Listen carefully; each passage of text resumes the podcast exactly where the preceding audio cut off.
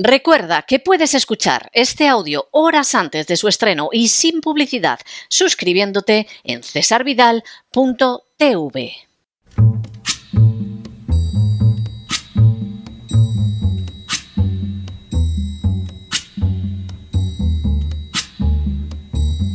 La voz con César Vidal, desde el exilio. When the night has come and the land is dark and the moon is the only light we'll see. No, I won't be afraid.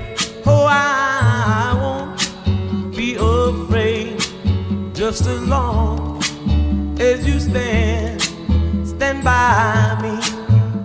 Muy buenos días, muy buenas tardes, muy buenas noches y muy bienvenidos a esta nueva singladura de la voz. Soy César Vidal, hoy es el viernes 24 de noviembre de 2023 y me dirijo a los hispanoparlantes de ambos hemisferios, a los situados a uno y otro lado del Atlántico y del Pacífico y como siempre lo hago desde el exilio. Corría el año 1878 cuando un jurista belga llamado Victor Don ideó un sistema de asignación de escaño para los procesos electorales. De esa manera surgió el denominado método Don, que consiste en dividir los totales de los votos conseguidos por cada partido, dando lugar a cocientes decrecientes en los que se asignan los escaños a los promedios más altos. El sistema DON es proporcional, aunque no proporcionalmente exacto en la medida en que no se puede asignar a los partidos una fracción de un escaño. Igualmente, favorece a los grandes partidos de tal manera que permite no fragmentar en exceso la representación, convirtiendo el Parlamento en inmanejable. Tanto las circunscripciones electorales pequeñas como la denominada barrera electoral favorece a esos grandes partidos. El carácter proporcional de este sistema, que en puridad es más democrático y representativo que el mayoritario, y el freno a una fragmentación excesiva e ingobernable ha hecho que en general el sistema DON sea el utilizado en naciones europeas como Albania, Austria, Bélgica, Bulgaria, Croacia, Chequia, Eslovenia, España, Estonia, Finlandia, Holanda, Hungría, Islandia, Serbia, Luxemburgo, Macedonia, Moldavia, Montenegro, Polonia, Portugal y Rumanía, además de las elecciones locales de Escocia y Gales. También se utiliza en naciones americanas como Argentina, Bolivia, Brasil, Chile, Colombia, Ecuador, Guatemala, Paraguay, Perú, República Dominicana, Uruguay y Venezuela. E incluso se da en naciones asiáticas como Camboya, Israel, Japón, Timor Oriental y Turquía. Desde muchos puntos de vista, el sistema DON es el que permite una mayor representatividad entre los actuales sistemas electorales y se encuentra vinculado por regla general a sistemas parlamentarios como es el caso del español. En las últimas horas hemos tenido nuevas noticias sobre el sistema DON, que es el sistema electoral español. Sin ánimo de ser exhaustivos, los hechos son los siguientes. Primero, la reciente formación de gobierno por parte de Pedro Sánchez ha vuelto a levantar las críticas contra el sistema DON, culpándolo de todos los males del actual sistema político español. Semejante acusación no solo es insostenible desde un punto de vista jurídico, sino que además parte de afirmaciones que por repetidas no resultan menos falsas.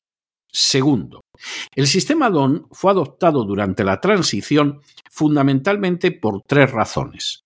Era el más representativo, dando cabida incluso a partidos poco votados. Evitaba al mismo tiempo una inmanejable sopa de letras en el Parlamento y de manera muy especial abría el camino a un gobierno continuado de la derecha. Tercero, en el caso de España, solo los partidos grandes tienen posibilidades de obtener diputados en provincias con una representación de cinco o menos diputados. Por el contrario, los partidos más pequeños son objeto de un castigo electoral. Cuarto, el sistema DON perjudica especialmente a los partidos con base en las ciudades y beneficia, por el contrario, a los de mayor asentamiento rural. De esa manera, durante la transición, se pretendía garantizar que los partidos de izquierdas más urbanos e industriales obtuvieran siempre un resultado peor que una derecha fuertemente asentada en el campo. Quinto, así, Barcelona, como provincia de gran ciudad, tiene 32 escaños, pero debería tener 37 o 38 de manera semejante a Valencia, otra gran ciudad, que tiene 16 diputados y debería tener 18 o 19. O de manera también semejante a Madrid, la más perjudicada, que tendría que tener 49 escaños y solo tiene 37. Sexto, dentro de esa tendencia a favorecer a provincias más rurales con mayor fuerza de la derecha, las provincias agrícolas y con poca población están sobre representadas. Era el caso, por ejemplo, de Lugo, de Teruel, que tiene tres diputados y solo debería tener uno, o de una región como Castilla y León, que tiene doce diputados más de los que debería tener y que, por supuesto, cuenta con una mayoría de derechas. Séptimo. De esa manera, en las últimas elecciones, un partido de considerable base rural como Vox ha sufrido, pero de manera muy limitada. Octavo. De esa manera, también en las últimas elecciones, Sumar fue especialmente castigado y obtuvo diputados en 19 provincias, pero ninguno en provincias con cinco diputados o menos en tres de las seis provincias con seis diputados y en todas las provincias con siete o más, excepto Tenerife. Noveno. En contra de lo que se afirma habitualmente, la ley DON no favorece a los nacionalistas catalanes y vascos. Tampoco es cierto que los nacionalistas catalanes y vascos se hayan visto favorecidos por el franquismo y la transición. A decir verdad, su predominio en Cataluña y Vascongadas arranca desde inicios del siglo XX con la monarquía alfonsina y continuó así hasta la Segunda República incluida. Décimo. En realidad, los partidos nacionalistas catalanes y vascos son los que reciben resultados más ajustados con la ley DON. Aunque Barcelona, como Valencia y especialmente Madrid, está subrepresentada, Tarragona, Gerona, Vizcaya y Guipúzcoa reciben exactamente la representación debida y Lérida y Álava, por el contrario, están sobre representadas. La realidad al final, guste o no, es que el 8% de los españoles votan a partidos nacionalistas y obtienen justo el 8% de los escaños del Parlamento. Un décimo Señalar que los nacionalistas perderían poder mediante un sistema mayoritario constituye una muestra colosal de ignorancia jurídica. De hecho, un sistema mayoritario aumentaría la representación nacionalista, como sucede, por ejemplo, en Escocia. Duodécimo. Tampoco cambiar la circunscripción provincial por la regional reduciría los resultados de los nacionalistas, sino que dejaría unos resultados prácticamente iguales. Décimo tercero. Incluso si se situara una barrera para la presentación de listas electorales del 13 al 5%, los nacionalistas podrían esquivar ese problema mediante coaliciones nacionalistas que utilizaran un solo nombre para toda España, pero que en cada región presentaran a sus candidatos específicos catalanes, vascos o gallegos. Décimo cuarto. Tampoco, por mucho que se repita, esta situación cambiaría con un sistema de listas abiertas, como se puede comprobar observando lo que sucede o en otros, en otros países, o como se puede observar en la misma España con las listas del Senado que son abiertas y no implican prácticamente ninguna variación en los resultados del Congreso. La idea de que las listas abiertas alterarían el número de representantes de los partidos es simplemente un mito. Décimo quinto. A todo lo anterior hay que añadir que la ley Don convierte en imposible que haya un partido de centro que alcance más de 30 diputados y que pueda hacer daño a los dos grandes partidos existentes, especialmente en la derecha. A lo sumo, ese partido de centro puede aspirar a sumarse a una coalición de la que sea clave, un aspecto que no llegó a entender Albert Rivera y que finalmente condujo a Ciudadanos a su extinción. Décimo sexto.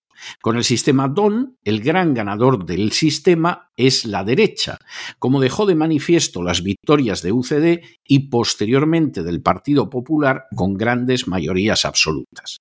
De hecho, la izquierda solo ha conseguido imponerse cuando la derecha se suicida, como al estallar la UCD, o se comporta de manera especialmente estúpida, como en el año 2004 tras los atentados del 11 de marzo, o en la etapa final de Rajoy en que traicionó de la manera más flagrante y miserable a sus votantes. Con una derecha medianamente inteligente, la izquierda no tiene prácticamente posibilidades de gobernar. Décimo séptimo. A diferencia de la derecha, el Partido Socialista no ha ganado unas elecciones con mayoría suficiente desde hace prácticamente dos décadas. Y si excluimos las de 2004 mediatizadas por los atentados del 11M, estaríamos hablando de prácticamente 30 años. Y es lógico, porque la ley Don actúa en su contra. Décimo octavo. Lógicamente, a pesar de los mitos que se, propalan de manera continua sobre la ley Don, el Partido Popular no cambiará jamás una ley electoral que sabe que lo beneficia.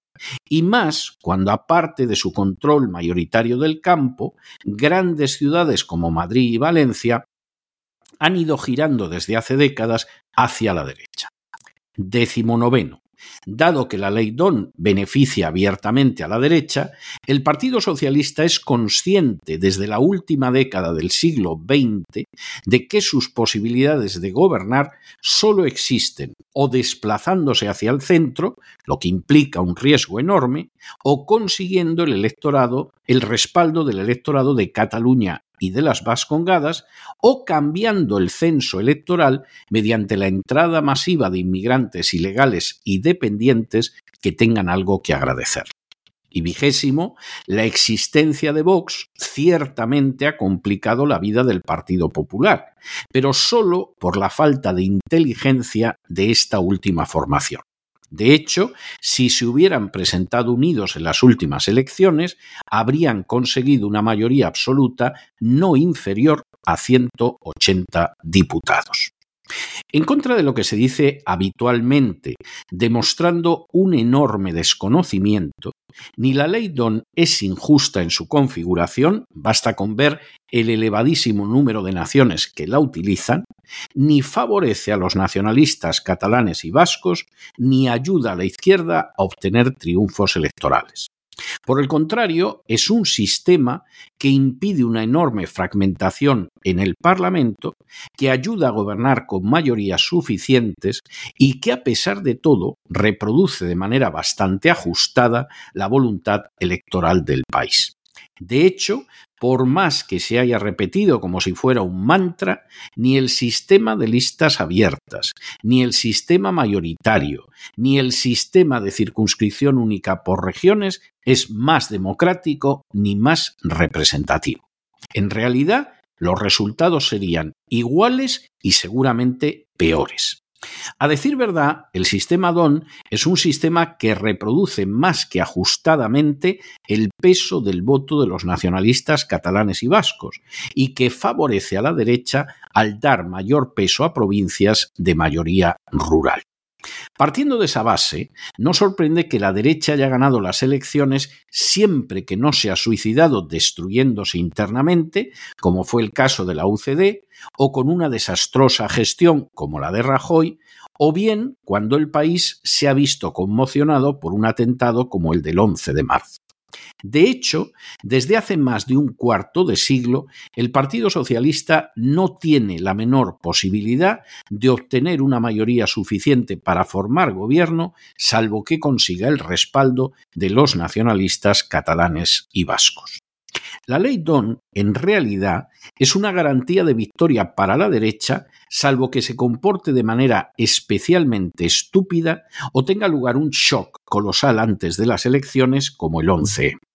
De hecho, si en las últimas elecciones Feijó hubiera empleado en atacar al Partido Socialista todo el tiempo que dedicó a arremeter contra Vox, y si las furcias mediáticas de la derecha no hubieran insistido en la colosal estupidez del voto útil, la derecha habría ganado las elecciones con una mayoría más que absoluta y Pedro Sánchez no habría podido hipotecar a la nación en favor de nacionalistas catalanes y vascos para así formar gobierno.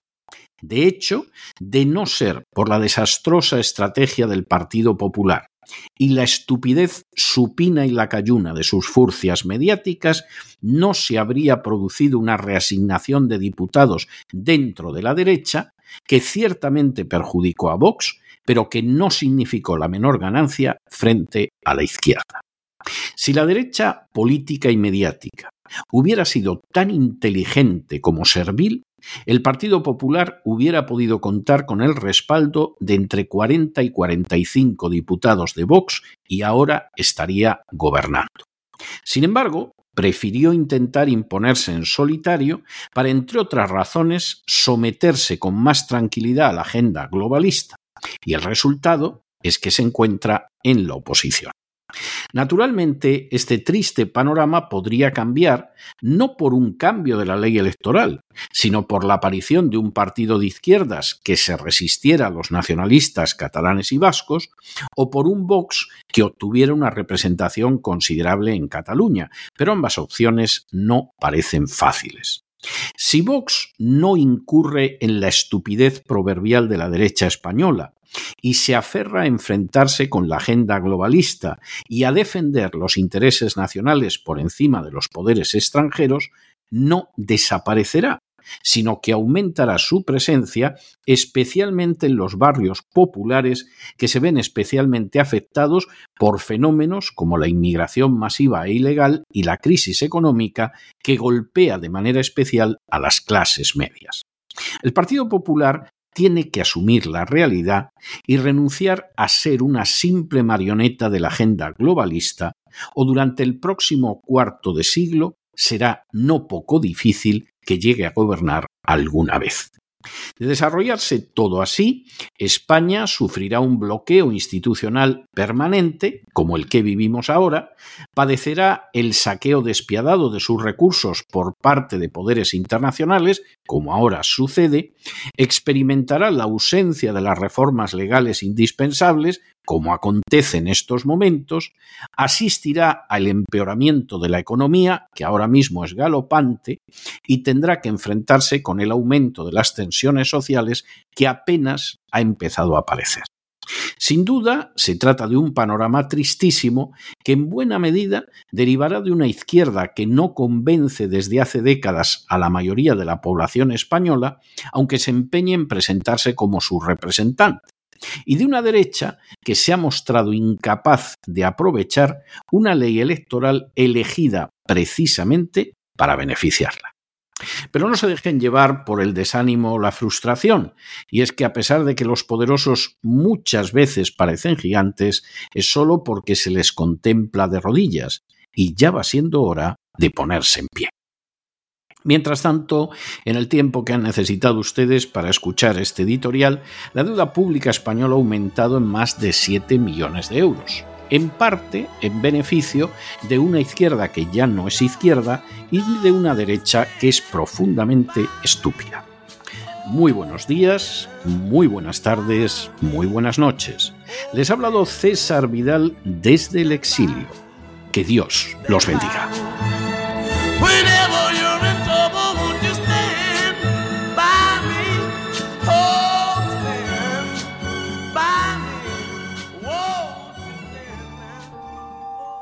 Esta sección está patrocinada por crowdfunding con el siguiente mensaje. Nuestro Señor Jesucristo, el único Dios verdadero, es misericordioso y nuestro Salvador.